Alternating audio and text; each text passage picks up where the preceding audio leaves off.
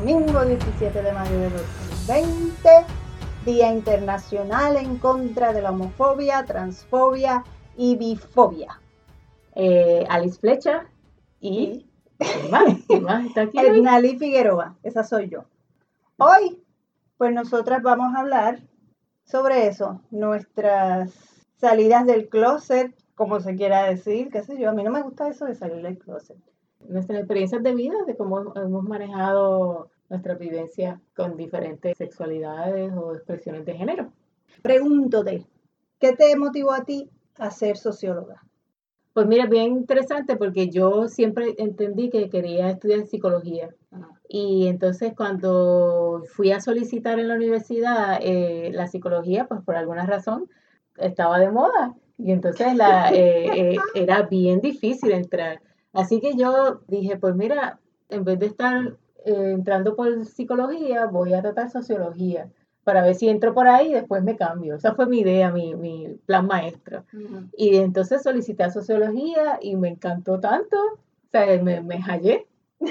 y ahí me quedé y tanto me gustó que seguí mi maestría. Y si aquí en Puerto Rico hacen un doctorado en sociología, créeme que yo me fui a España, a Trotamundo, he hecho varias cosas, pero terminé mi maestría aquí en Puerto Rico en Sociología, me, me fascinó. Bueno, pues yo quiero antes de, lo mencionamos en, nuestro podcast anterior, ella siempre, pero me parece muy bien que me esté corrigiendo para que se me olvida. se corrígeme cuando diga algo que no pues es. me parece pues muy bien. Pues en nuestro episodio anterior, yo entiendo que lo mencioné, pero nuevamente voy a enfatizar, y más por el día que, que es hoy, eh, aquí en Puerto Rico tenemos hasta ahora, en los pasados 15 meses, o sea que un poquito más de un año, han ocurrido aquí en Puerto Rico nueve crímenes que tienen que ver con personas de la comunidad LGBTT+, y eh, Q, así que voy a mencionarlos aquí y no han sido resueltos. Así que es eh, el asesinato de Kevin Fred, Alexa Negrón Luciano, Emilio Colón, Javier Morales, Carlos Robín Morales, Jampi Méndez, Luis Díaz, Serena Velázquez y Laila Peláez. Seres humanos, son personas de nuestra comunidad y por eso los nombres son, son importantes. Eh, Como esas personas hay muchas más que por miedo, lo que yo dije de la expresión, no se atreven a salir del closet porque a veces, y no me gusta decir la palabra tolerancia, pero la intolerancia provoca eso, porque no hay nada que tolerar. Yo creo que es ignorancia, miedo. Pues una de las cosas que queremos compartir y hablamos, estamos de acuerdo, ¿eh? Sí, estamos de acuerdo. que vamos a hablar un poco de nuestra historia, que lo que hablamos al comienzo, de cómo manejamos nuestro camino de nuestra sexualidad y, nuestro camino de la verdad como nos hemos encontrado con nuestras identidades de género, si vamos a ponerlo de alguna manera, un poco honrando este día y, hablando sobre esto, que a lo mejor en otros momentos nos dio más trabajo y ahora lo compartimos. Es otro tipo de reflexión, me parece, ahora, ¿verdad? En estos momentos de nuestra vida. No sé qué, tú quieres empezar, soy pues yo. no sé, mira, hace un rato estuvimos viendo porque hoy en Nueva York se está celebrando el Fuerza Fest es el quinto año y esta vez lo hicieron por internet, obviamente, y se llama Quarantine Fuerza. Y en lo que estuvimos viendo hubo un corto que a mí me gustó tanto de un niño que está vestido de astronauta y así va al, colegio. Y entonces los separan, que si la fila de las niñas, la fila de los para niños, entrar a las clases, para, que entren a las clases. y el niñito no sabe dónde pararse. Y, ya, y de ahí para adelante, imagínense. Y yo me quedé pensando en eso. Ese niñito sabía que en su ser algo no andaba bien, entre comillas, según la sociedad, pero no sabía qué era. Y yo estoy diciendo él, suponiendo que se sentía niño, pero no sé si era que en realidad se sentía no binario, binario, se sentía niña, no sé. Y entonces eso me puso a pensar de cuando yo era niña, qué sé yo, yo veía a las nenas y yo decía, son bonitas, pero nada, yo jugaba con las niñas y siempre estaba con los niños, yo era bien brusca y siempre con, con, con Tú también, e, ella también, ella tiene un montón de cicatrices porque siempre estaba brincando y cerrera por ahí. Y entonces, nada, yo no le di mucho más color a eso según yo iba creciendo. Y a mí me gustaban mucho los chicos, pero yo veía a una muchacha y yo decía, qué linda. Y mi cuerpo reaccionaba de alguna manera, pero en mi cabeza eso no estaba metido, no sé. Seguí creciendo, llegué a la universidad de Puerto Rico, orgullosa de, la UPI. Y la misma experiencia. Me seguían gustando los hombres, tenía este, novios y terminé casándome en dos ocasiones, pero sí, esto que le dicen que si una experimenta, pues yo experimenté entre comillas y me gustó. Me enamoré de una mujer en la universidad, somos muy buenas amigas y hasta que hace como dos años me di duro contra el seto porque me enamoré de otra mujer. Y la vida siguió como que llevándome por diferentes caminos, así me voy a ir bien poética, así toda dramática porque soy actriz. Y ya dije, ay, ¿sabes qué, Nali? Sí, tú eres bisexual. Nada más que buscarle al, asunto. Tú eres bisexual, te gustan los hombres y te gustan las mujeres y para mí no fue ningún rollo. Ahora, el asunto, pues, yo no le he dicho a mis familiares que soy bisexual porque en realidad eso no es lo que me define a mí. Sin embargo, yo sí quise decírselo a mi mamá, porque para mí es muy importante que mi mamá sepa lo que sea de mí por mí. Después, si el mundo se entera, si a mí no me importa. Y hablé con ella en octubre del año pasado y me sentí tan libre de dejarle saber que yo soy bisexual. Y nada, y de ahí para adelante se han ido enterando, otra gente ya lo sabía, otra gente se lo imaginaba, qué sé yo. Como que no fue un rollo, una cosa así como que problemática. Y no, y sabes qué, no debe serlo, esto no debe serlo. El hecho de que haya un día para esto está fuerte. Y yo, a mí me gusta decir a favor de tal cosa. Y entonces este día es en contra de las fobias. Algún día va a llegar que eso se va a acabar. Y estoy contenta y terminé enamorada, estoy en chula. Una chica bien inteligente, que está bien buena y ya, sigue tú. ¿Y tú? ¿Y tú? ¿Cuál es tu historia, Alice? Pues nada, yo, yo realmente, yo tengo, yo me crié, yo soy la única eh, mujer de, una familia de cinco, o sea, mi mamá, mi papá y tengo dos hermanos y yo, yo soy la menor. Se imaginarán en el campo, en un Macao, yo, yo era la que llegaba a la casa con todas las avispas que me picaban, porque seguía a mis hermanos, entonces me trepaba a los árboles, me caía, bueno, yo, yo era un desastre. Y literalmente yo me recuerdo de que como los incidentes más graves, de que porque yo siempre estaba detrás de mis hermanos y como yo era chiquita, ellos no estaban, yo me imagino que muy alegres de que yo estuviera detrás, pero estaban chavados porque yo soy terca. Nunca he sido muy fina, nunca. Pero sí tuve una, una, un fundamento eh, cristiano que agradezco, ¿verdad? De mi mamá muy profundo, de una mujer con unas raíces este, cristianas, pero no de religión, sino de, una creencia y una vivencia real. Toda mi vida de, juventud y de, niña, además de en el campo de estar trepando los palos y cayéndome como una, como una salvajita, pues estaba también en la vida en la, iglesia. Era continuo, era profundo y la, y la fe de mi mamá, y todavía mi mamá está viva, es una fe muy fuerte y muy genuina. Y, quiero insistir en eso porque aunque en estos momentos me distancio profundamente de, verdad de esa fe, no la creo, pero sí puedo entender esa mentalidad. Cuando viene de, algo genuino, de alguien que no es hipócrita y que está creyendo lo que dice y vive lo, que dice. Así que pues me creí ahí en un momento dado de ser, ser pastora y llegué a la universidad y todo, estaba todo, porque le estoy hablando que yo desayunaba, comía, almorzaba, o sea, yo iba a la iglesia, todas mis amistades, todos los grupos de la iglesia, todas mis salidas, todas las cosas, que tuve muchas oportunidades de salir y ver otras cosas, fue a través de la iglesia. Así que fue un espacio importante. Eh, ya en la universidad, ya yo me estaba dando cuenta que me, me gustaban las mujeres, pero al mismo tiempo tenía un amor profundo por, por Dios y en mi mente yo entendía que a Dios no, le gustaba, no, estaba de acuerdo con ese deseo que yo tenía, que no lo había dicho a nadie.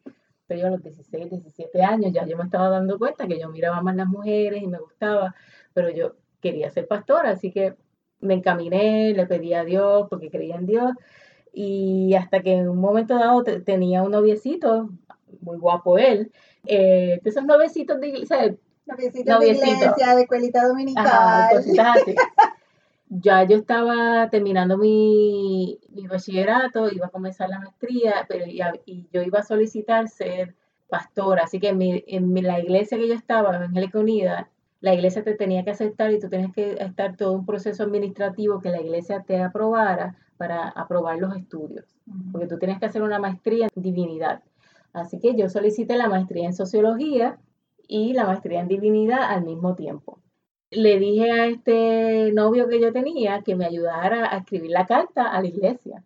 Y a todo esto yo tenía toda esta pelea interna, pero yo quería o sea, agradar a Dios.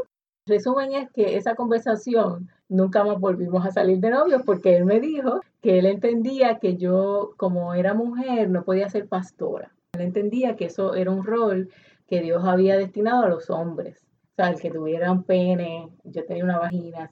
Para mí eso fue una conversación, fue muy civilizada, pero fue una de las conversaciones que más humillada yo me sentí como mujer porque para mí era, pero ¿cómo es posible? Pues yo no, yo no hice nada para tener una vagina. Entonces yo estoy peleando con todo este deseo y de repente no puedo ni ser pastora porque tengo una vagina. Yo dije, eh, ya yo no puedo más.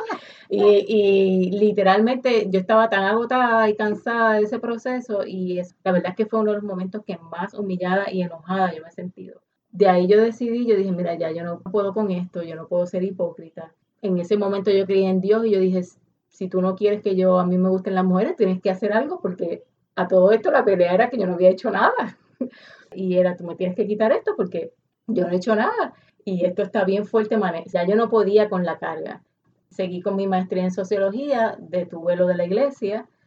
Fue un momento, yo creo que fue uno de los momentos más difíciles, pero es ese momento en que yo decidí romper con toda mi vida de la iglesia, que era toda mi vida y me vi yo pidiéndole a Dios a lo que creía que me cambiara y nunca ocurrió. Fue devastador, fue como, porque yo lo que hice fue que rompí con toda la iglesia, no podía hacer, yo no podía tener doble vida y empecé a salir a bares, empecé sola. Tú puedes dejar los caminos del Señor y se va para los porque porque no sabía dónde hacer conexiones. Fue fue fue bien intenso eh, fue bien solo y bien intenso. Eh, yo estoy bromeando con esto pero nosotros ya hemos hablado de ello yo diría como cinco amigos o seis de la iglesia. Yo les dije lo que estaba pasando y ellos nunca me abandonaron. En un momento dado que ya yo estaba mucho más sólida que había ya conocido un poco más de mi de esa experiencia sobre mi sexualidad diferente y que ya yo había dejado de creer en Dios esa nueva parte de mi vida yo no la había compartido con mi mamá y mi hermano y, era, y son parte muy importante de mi vida, así que yo decidí contárselo a ellos. Pues mi mamá, el resumen es como que pensaba que era algo que no le gustaba a Dios porque yo era su hija y ella me amaba sobre todas las cosas y ella era mi mamá y que ella iba a estar para mí siempre. Y que ella lo que quería que yo fuera una mujer de bien. Le preocupaba lo que la sociedad pudiera pensar de mí, pero que ella era mi mamá y que ella me amaba yo empecé a llorar. O sea, yo pensaba que, eh, yo creo que también fue un momento bien difícil porque yo decía, si mi mamá me rechaza, yo no sé qué yo voy a hacer. O sea, yo estaba dispuesta a una palabra de ella bastará para joderme. Así que, pero ella, eh, eh, ella cuando me dijo eso, yo empecé a llorar. Encontré otra vida además de los bares, porque una de las cosas más difíciles es que las conexiones. Para, no irme del tema, de tu mamá y mi mamá, mami también más o menos lo tomó de esa manera. Yo no tenía idea de cómo lo iba a tomar. Fue un poco difícil para ella. Casi se echó la culpa, casi no se echó la culpa, que eventualmente también me dijo lo mismo, es mi hija y yo te amo, y yo me lo imaginaba, mira, mi madre se lo imaginaba. A mi hermano fue el que me dijo que se lo imaginaba. mami, mami que se lo imaginaba. Mi papá, yo nunca supe si él tenía la idea o no, mi papá murió en enero, así que yo no le dije a él cuando yo le dije a mi mamá. No sé, me quedaré con esa duda para siempre, per secula secular. Yo en mi familia, como esa decisión entre mi hermano, mi mamá y yo, decidimos no decírselo a mi papá. posiblemente entendíamos que no estaba listo, lo que fuera. pero mi, que no estaba listo por eso no mi papá ya mi papá ya no vive, pero yo estoy segura que él se dio cuenta y él siempre, y nunca, o sea, yo llevaba a mis parejas con las que conviví, las llevé a mi casa y él tenía que haberse imaginado. Pero nunca me recriminó, nunca me, nunca. Bueno, eh, el resumen es que son procesos bien difíciles. En mi caso fue una decisión fue una decisión racional en el sentido, ya yo sabía unas cosas, pero en un momento dado yo dije, mira, ya yo no, yo no voy a pelear con esto. Y me costó, me costó sangre, o sea, me, fue bien duro. Pero yo, yo, yo quiero agradecer y, y, entender que ese camino que yo pude hacer de hablar con mi mamá, de que ya habían bares, aquí en Puerto Rico había un bar de mujeres que ya cerró, pues la... Quiero volver a ese tema de lo de, las, de los bares dale, y de los espacios eso no se dio en un vacío. Yo creo que ah, hubo unas luchas que se dieron antes, hubo unas personas que lo pasaron como yo o peor que yo. Pero, pero hay espacios en que la juventud está ahí y expresa su sexualidad. Yo agradezco a toda esa gente que, que hizo esa lucha antes que yo y que lo vivió antes que yo y estuvo dispuesta a sacrificar. Y todavía se sigue dando esa lucha. sí, diferente con los caminos ya recorridos, pero se siguen dando unos derechos. claro, que tiene que ver mucho con la educación en la casa y la educación en la sociedad y la educación como normativa, como cosa institucional eh, de enseñanza. Del pan de la enseñanza, que a Alice le encanta mucho esa frase. Porque, y hablando de eso de los espacios, un grupo de amigas nos reunimos el año pasado y organizamos un evento que se llama Revueltas, Oda al Amor entre Mujeres, precisamente porque no hay espacios para mujeres que específicos, sí, porque se han ido en Puerto Rico, por lo menos. Y entonces, pues, yo estaba coproduciendo y también, pues, terminé siendo maestra de ceremonia y apareció un personaje que se creó ahí, que se llama Sacho Madrid, y ella está aquí hoy. ¡Sacho! que es la que Mira, yo que lo que pasa es que yo saludo chocando mano, ¿vites? Pero ahora con lo del COVID, yo choco codo, chócamela el codo, ¿vites?